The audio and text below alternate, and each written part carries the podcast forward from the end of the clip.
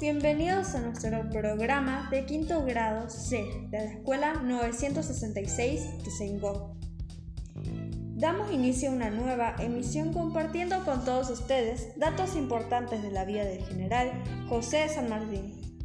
El próximo 17 de agosto recordaremos un año más de su paso a la inmortalidad.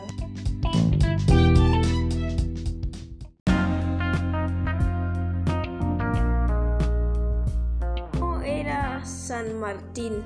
San Martín repartió su tiempo en ejercer el gobierno civil de Cuyo y en organizar el ejército de los Andes, cuyo campo de instrucción estaba en el plumerillo cercano a la ciudad de Mendoza.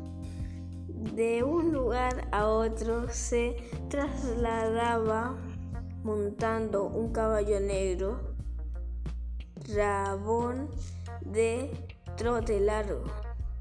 Su vestimenta era muy sencilla, pues estaba usaba pantalones de punto de lana azul ajustado a la pierna, bota granadera, un largo sobre todo de paño del mismo color en invierno. Saca casaca larga de igual tela en el verano con botones de metal dorado, corbatín de seda o de cuero charolado sombrero militar.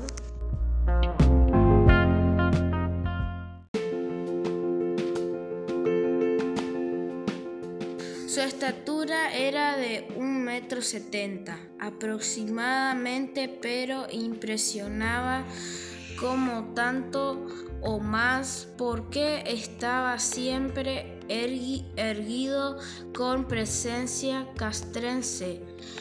El rostro se mostraba moreno ya por coloración natural de la piel, ya por la huella que en él había dejado el servicio prestado a campo abierto. Los prominentes ojos negros no permanecían nunca quietos y eran dueño de, un, de una mirada vivísima, poseía una inteligencia poco común y sus conocimientos iban más allá de los propios de una estricta formación profesional de manera tranquila y modales que revelaban esmerada educación para quienes lo habían perdido o vacilaban. Nadie pudo ni podrá tacharlo en discreto, profundamente reservado y caluroso en sus afectos.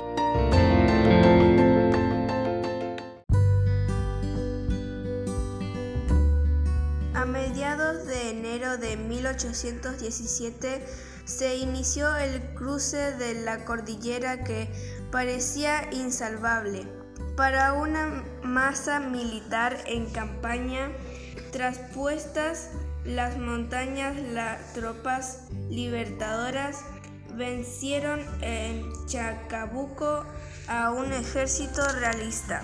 El 12 de febrero, victoria que les dejó libre el camino de Santiago, la capital de la antigua Capitanía General o Reino de Chile. Con motivo de la victoria de Chacabuco, el Cabildo de Santiago obsequió el general San Martín la suma de 10 mil pesos.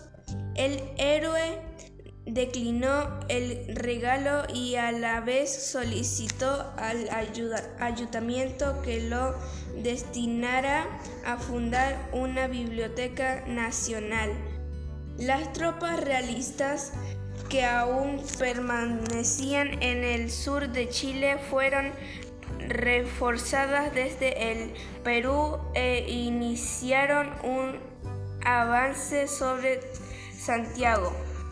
En la noche del 19 de marzo de 1818 lograron sorprender en cancha rayada en el ejército unido de argentinos y chilenos que se dispersó parcialmente. San Martín rehizo sus efectivos y el 5 de abril siguiente obtuvo un gran triunfo en la talla de Paimpú.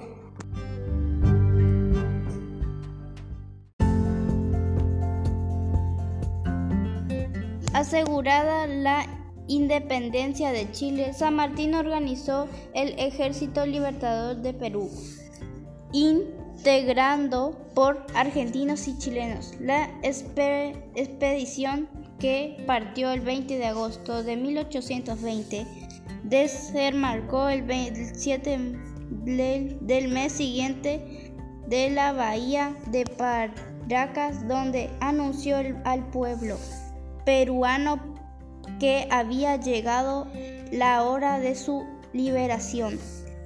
En 1823 recibió la noticia de la muerte de su esposa, cuyo deceso se produjo en Buenos Aires.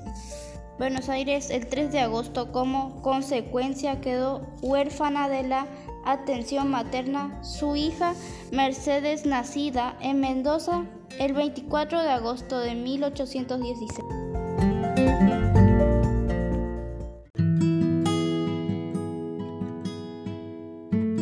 El 4 de diciembre de 1823, San Martín llegó a Buenos Aires y pocos días se hospedó en una quinta de la familia Escalada Cita en el, en el antiguo partido de San José de Flores, ahora parte de los patricios. Resolvió trasladarse a, a Europa para dar a su hija una educación escolar esmerada padre e hija partieron de Buenos Aires el 10 de febrero de 1824.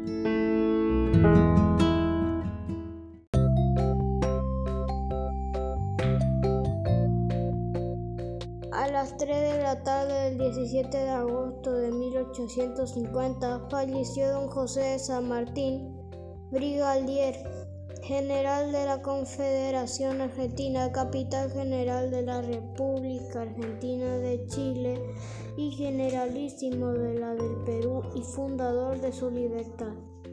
Se hallaban a su lado su hija Mercedes, su yermo Mariano Balcácer, sus nietos. En 1880 los restos del padre de la patria fueron trasladados desde Francia a Buenos Aires para ser depositados en el mausoleo que al efecto se erigió en la catedral. Figuras simbólicas que representan a la Argentina, Chile y Perú le rinden guardián permanente.